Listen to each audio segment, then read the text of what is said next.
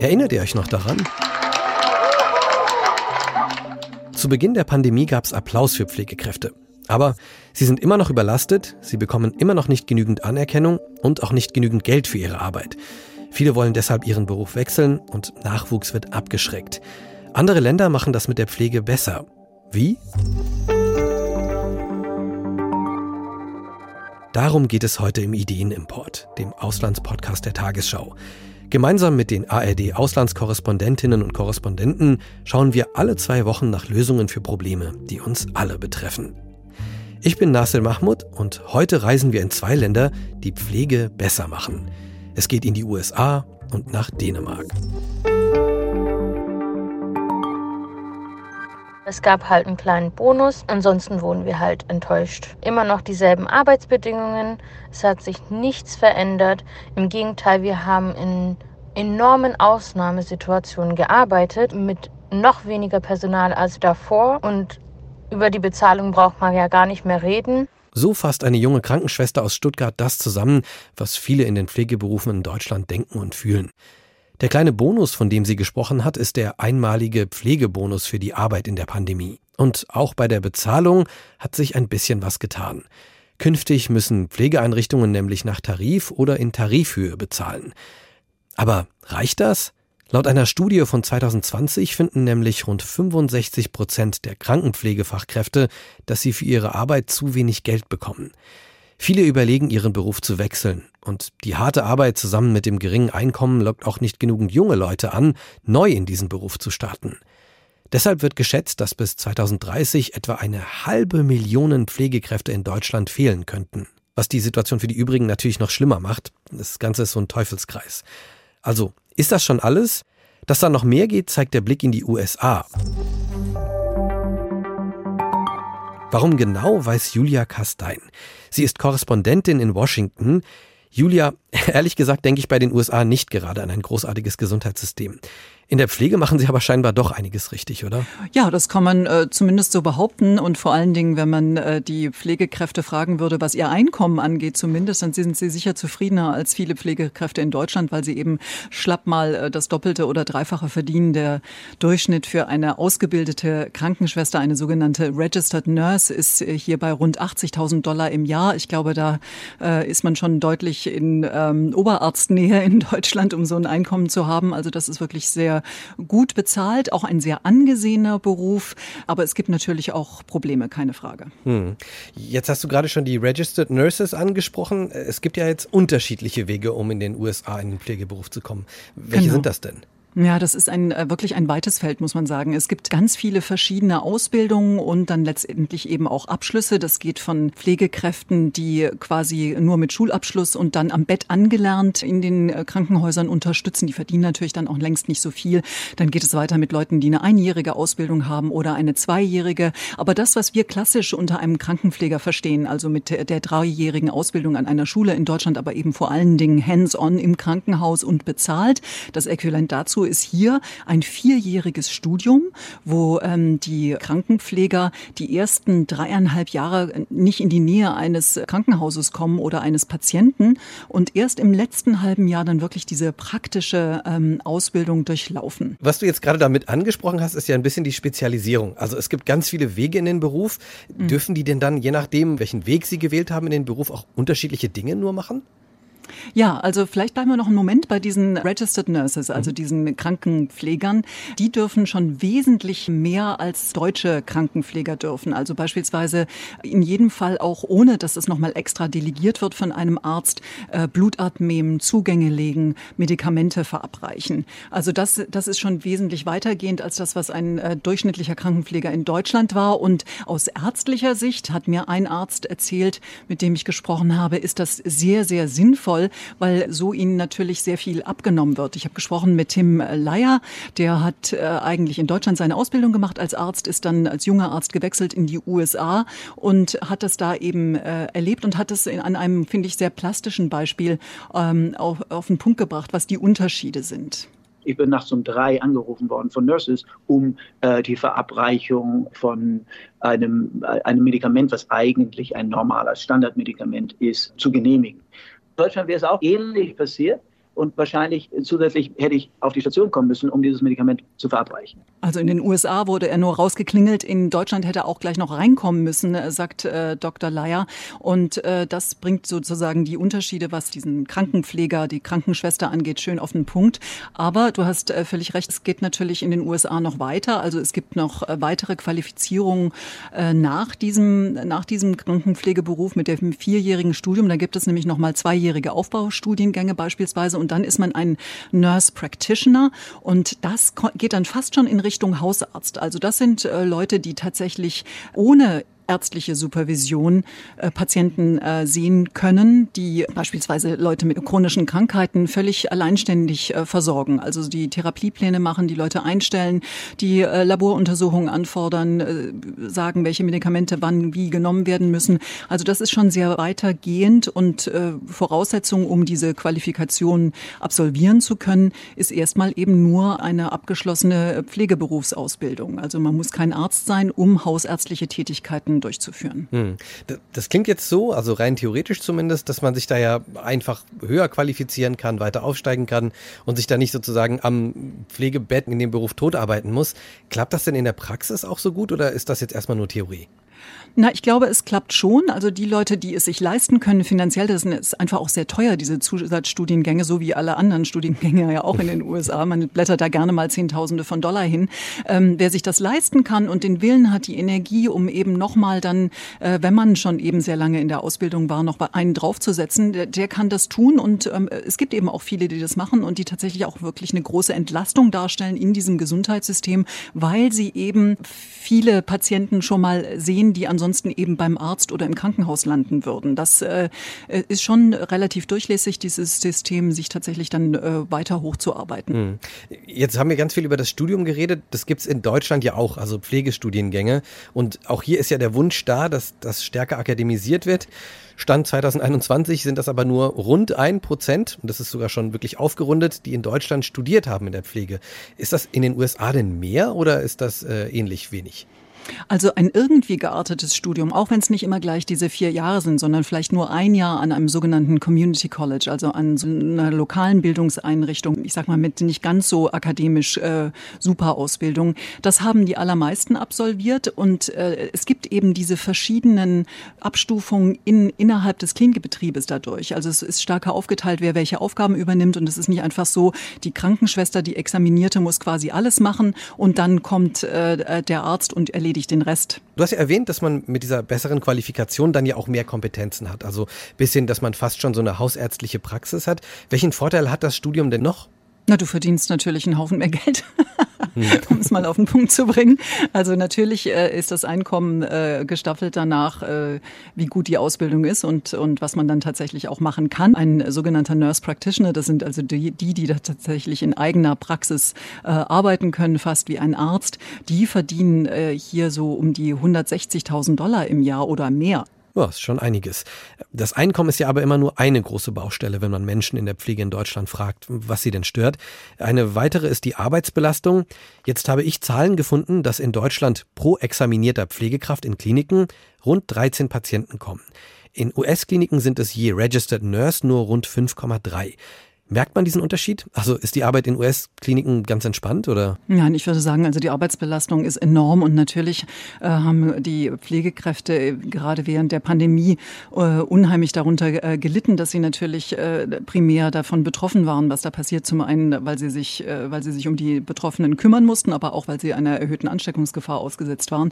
Ähm, es haben sehr viele Pflegekräfte in dieser Zeit in den USA ihren Beruf verlassen und dieser dieses ähm, Ausbluten, wenn man nicht das mal so nennen darf, das geht auch weiter. Auch in diesem Jahr rechnen Sie damit, dass eine weitere halbe Million äh, Pflegekräfte ihren Beruf aufgeben werden bis zum Jahresende. Und das bedeutet für die, die noch da sind, natürlich eine enorme Mehrbelastung. Aber ich denke fast, ohne das jetzt im Detail zu kennen, dass das auch in vielen deutschen Krankenhäusern nicht viel anders ist. Jetzt haben wir sehr viel über Positives gesprochen. Du hast aber auch schon ein paar Sachen erwähnt, die nicht so gut laufen. Also zum Beispiel das Studium ist natürlich sehr teuer.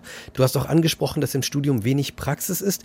Gibt es denn dann noch Dinge, wo man sagt, ah, okay, die sind vielleicht dann doch nicht so gut in den USA? Ja, also ähm, vor allem, wenn es dann eben in diesen äh, Bereich des äh, Nurse Practitioners geht, also des eigentlich aus dem Pflegerischen kommenden äh, quasi Hausarzt, äh, da hat vor allem Dr. Leier echt Bedenken angemeldet. Äh, die beschäftigen in ihrer Klinik auch viele Nurse Practitioner, aber handhaben es dann eben so, dass ähm, die äh, sozusagen un unter ärztlicher Supervision arbeiten. Da wird also immer wieder ähm, nochmal geguckt, äh, wie es läuft mit dem Patienten. Aber er sagt aus seinem Alltag, äh, vor allem am Anfang seiner Karriere, da lief lief das anders? Da hat er beispielsweise Folgendes erlebt. Da habe ich einen, einen, einen Patienten gehabt, also ein junges Kind äh, mit chronischem Leberversagen. Dieses Kind oder Baby wurde von einem Nurse Practitioner gesehen, die das nicht erkannt hat. Ja, also das ist dann halt, wenn es ganz blöd läuft, ne, wenn, dann äh, kann ein Patient oder eine Patientin in Lebensgefahr geraten, weil äh, nicht rechtzeitig erkannt wird, dass der Fall vielleicht ernster ist. Ähm, da kann man natürlich sagen, gut, das kann bei einem deutschen Hausarzt auch äh, vorkommen, das passiert eben. Aber er sagt, das ist, äh, er hat das Gefühl, dass es wirklich ein Nachteil ist, dass diese ähm, Nurse Practitioner sehr viel machen dürfen, aber gleichzeitig es eben keine äh, wirklich ärztliche Supervision gibt in, ihrer, in ihrem Alltag, wenn sie sich selbst niedergelassen haben. Hm. Also der Blick in die USA lohnt sich auf jeden Fall, aber man kann natürlich nicht alles eins zu eins übernehmen. Vielen Dank, Julia. Gerne. In den USA verdienen Pflegekräfte also besser. Und egal wie man einsteigt, es ist weit verbreitet, dass sich Pflegekräfte hocharbeiten, denn das System ist durchlässiger. Pflegekräfte müssen sich also nicht ohne Aufstiegschancen in immer denselben Job krank schuften. Das alles macht den Pflegeberuf natürlich attraktiver. Aber auch in den USA klagen Pflegekräfte über die starke Auslastung und im Studium kommt die Praxis offenbar zu kurz. Das kann dann ganz eigene Probleme auslösen, das haben wir ja gehört. Aber in deutschen Pflegestudiengängen ist ohnehin mehr Praxis vorgesehen. Übrigens, auch viele andere Länder setzen sehr stark auf Akademisierung statt auf eine Berufsausbildung, also darauf, dass Pflegekräfte studieren.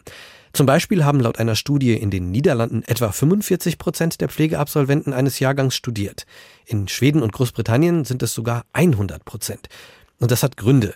Studierte Pflegekräfte tragen neueste wissenschaftliche Erkenntnisse in den Beruf und können während des Studiums selbst neue Ideen und Ansätze für ihre Arbeit entwickeln. Das kann natürlich die Qualität in der Pflege deutlich verbessern. Deshalb gibt es auch in Deutschland immer wieder Versuche, die Pflege stärker zu akademisieren, bislang wie gesagt mit kaum Erfolg womit wir wieder in Deutschland sind. Denn hier haben es nicht nur Pflegekräfte schwer, Pflege ist auch für Pflegebedürftige und ihre Angehörigen eine große Herausforderung. Zum Beispiel, wenn es um die Finanzierung geht. Durchschnittlich zahlen Pflegebedürftige in Deutschland für einen Pflegeplatz im Heim 2068 Euro monatlich aus eigener Tasche dazu oder eben ihre Familien. Und damit kommen wir nach Dänemark. Da muss man nämlich nichts aus eigener Tasche dazu zahlen. Mehr dazu erzählt uns Sophie Donges. Sie ist nämlich unter anderem Korrespondentin für Dänemark. Sophie, in Dänemark hängt es also nicht vom eigenen Geldbeutel ab, wie man gepflegt wird. Nee, das System ist tatsächlich anders organisiert als in Deutschland. Es gibt erstmal keine Pflegeversicherung, sondern die gesamte Finanzierung, die passiert über die Steuer, die allerdings auch sehr hoch ist, muss man sagen. Und diese Pflege liegt dann in kommunaler Hand. Also in den allermeisten Fällen steckt auch keine Gewinnerwartung zum Beispiel hinter einem Altenheim. Und du hast insofern recht, dass man ja erstmal grundsätzlich unabhängig vom Geldbeutel die gleichen Voraussetzungen haben soll. Es gibt seit 1970 in Dänemark eine sogenannte Folkepension schon. Das heißt frei übersetzt eine Volksrente, die bekommt jeder. Das sind ungefähr 880 Euro im Monat. Und die Unterbringung zum Beispiel in einem Heim, da zahlt man für Miete, für Strom und für Verpflegung, die kostet niemals mehr, als dass die Grundrente sie nicht abdecken könnte. Und dieser Kostenfaktor Pflege, also die pflegerische Dienstleistung, die ist umsonst auch bei der Pflege zu Hause. Hm. Jetzt hast du gerade die Pflege zu Hause angesprochen. Das ist ein gutes Stichwort, weil also ich habe jetzt Wurzeln zum Beispiel in Pakistan und da ist es irgendwie ganz selbstverständlich und ich glaube, es ist auch ein bisschen religiös motiviert, also dass man sagt, ja, man will die Eltern eigentlich nicht in ein Heim geben, sondern daheim betreuen. Jetzt ist es ja aber so, dass man da vielleicht nicht mit allem klarkommt. Also man braucht da Unterstützung irgendwie von, von Pflegekräften. Wie sieht's denn da aus? Ja, grundsätzlich gilt in Dänemark auch, man soll so lange wie möglich zu Hause wohnen dürfen und das zeigt sich auch in den Zahlen. Also doppelt so viele Menschen, die Pflegehilfe brauchen, die sind noch zu Hause im Vergleich zu denen, die im Heim leben. Und das Ganze ist auch ganz gut organisiert. Also damit niemand unter die Räder gerät, kann man ab 75 Jahren einen sogenannten vorbeugenden Hausbesuch bei seiner Kommune beantragen. Dann kommt jemand vorbei, der schaut, wie wohnst du, brauchst du mit irgendwas Hilfe. Und die meisten nehmen das allerdings da auch noch noch gar nicht in Anspruch. 75 ist ja ein bisschen die neue 50 so, da ist man noch topfit. Aber um diesen Ansatz mal ganz gut zu verstehen, glaube ich, kann man sich einmal anhören, was ähm, Camilla Grimpausen gesagt hat. Das ist eine Lehrerin, die unterrichtet die Altenpflege und die beschreibt das Prinzip in Dänemark so. Sie sagt, dass Hilfe zur Selbsthilfe eben ganz wichtig ist. Das bedeutet, dass die Pflegerinnen und Pfleger versuchen, die Menschen so weit wie möglich aktiv an ihrem eigenen Leben zu beteiligen. Also sie übernehmen nicht einfach die Aufgaben, sondern sie schauen, können die das vielleicht nicht selber schaffen, zum Beispiel sich zu waschen und dann unterstützt die Pflegekraft diese Person dabei. Aber sie macht es eben nicht automatisch für sie. Hm. Wie muss ich mir das aber eigentlich konkret vorstellen? Also es gibt ja unterschiedliche äh, Herausforderungen, die man haben kann im Alter. Äh, wenn ich jetzt zum Beispiel ganz viele Beschwerden habe, geht das trotzdem mit dem Zuhause gepflegt werden? Ja, da gibt's ein Beispiel, was mir da in den Kopf kommt. Das ist eine Frau, die wurde ziemlich krank, die musste operiert werden und die war ein wirklich ja sehr großer Pflegefall. Und zusätzlich es gab es so dieses mentale Problem, dass sie auch wenig Antrieb hatte, noch selber auf die Füße zu kommen. Und trotzdem hat man diese Frau nicht in ein Heim verlegt, sondern sie blieb zu Hause bei ihrem Mann und achtmal am Tag kam eine Pflegekraft vorbei, die geholfen hat. Das ging eben los bei ganz klassischer Hilfe, Anziehen, Waschen, Essen und so weiter, aber auch Krankengymnastik war dabei. Und am Ende ging es dieser Frau eben viel besser. Und ich glaube, sicherlich hat am Ende auch die Tatsache dazu beigetragen, dass sie da bleiben durfte, wo sie sich wohlfühlt und wo sie auch so ihre Liebsten um sich hat. Hm, ich glaube, in Deutschland wäre man da schon längst in einem Heim. Wie kommt das aber eigentlich, dass Dänemark jetzt dieses System hat? Also, dass es über Steuern finanziert ist und dass man so lange wie möglich zu Hause bleiben kann und so weiter?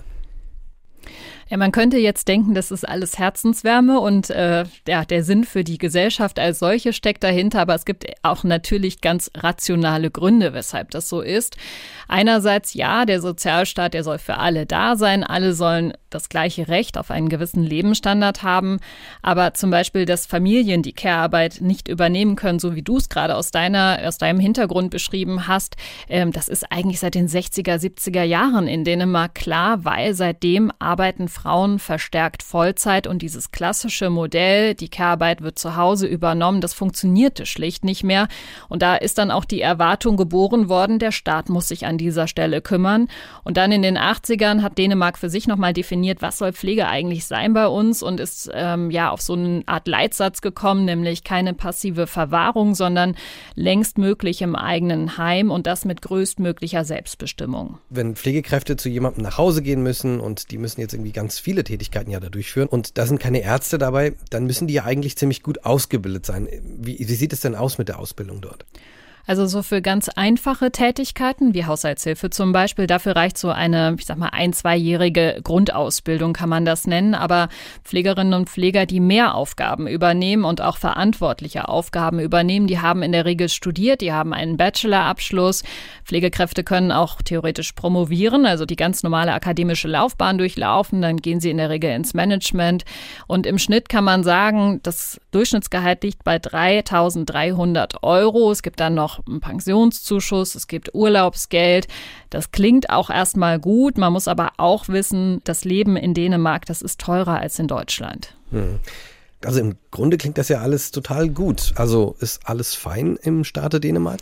Leider nein, weil ähm, auch die Demografie spielt hier eine Rolle. Also die Gesellschaft überaltet, damit zahlen weniger Menschen Steuern, aber mehr Menschen müssen durch den Staat mit Grundrente und so weiter versorgt werden. Und ähm, in Dänemark wurde auch im öffentlichen Sektor gespart, auch an der Pflege. Also es gibt auch hier Berichte über schlechte Qualität der Pflege. Ein Beispiel äh, war, dass eine Person zum Beispiel nur alle zwei Wochen gebadet wurde, weil einfach schlicht zu wenig Personal da war. Und es gibt auch ein Nachwuchsproblem. Es ist nämlich nicht so, dass viele junge Menschen denken, ach, das ist ein super Job, das mache ich auch. Und das zeigt eben dieses Rekrutierungsvideo hier der dänischen Kommunen.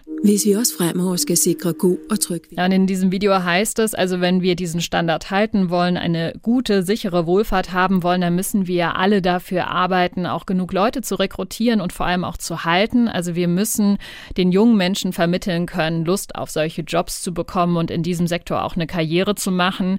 Man muss nämlich wissen, der Altenpflegeberuf, der hat auch in Dänemark jetzt keinen besonders hohen Status, trotz eigentlich ganz okayer Bedingungen. Und ungefähr ein Drittel der Stellen im Moment sind nicht besetzt, die frei sind. Und eine Gewerkschaft hat neulich mal ausgerechnet, es dauert nur noch wenige Jahre und dann fehlen 40.000 Pflegekräfte im ganzen Land. Puh, das betrifft ja auch viel die, die vielleicht in diesem Beruf starten könnten. Wie geht es denn denen, die schon in dem Beruf sind? Also wie zufrieden sind denn die Menschen, die jetzt schon in der Pflege arbeiten? Die leiden natürlich oft genau darunter, weil wenn zu wenig Personal da ist, bedeutet das ja auch, dass die Arbeit von weniger Kräften ausgeführt werden muss. Also es geht um Themen wie Überlastung zum Beispiel, aber auch eine große Unzufriedenheit, weil sie den Job eben nicht so machen können, wie sie es vielleicht gerne machen würden, weil ihnen schlicht die Zeit fehlt.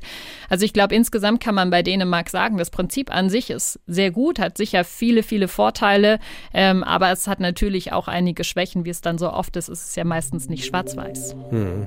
Aber es gibt ja immerhin schon einiges, was man sich vielleicht auch für Deutschland abschauen kann. Vielen lieben Dank, Sophie. Sehr gern. Was können wir also von diesen beiden Ländern lernen?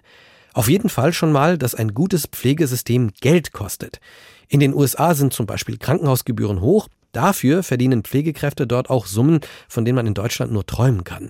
Ein Mindestlohn von 4000 Euro, wie ihn die Präsidentin des Deutschen Pflegerates Christine Vogler gefordert hatte, könnte ein Schritt in die richtige Richtung sein. In Dänemark sind die Steuern zwar höher, aber auch da verdienen Pflegekräfte mehr als bei uns.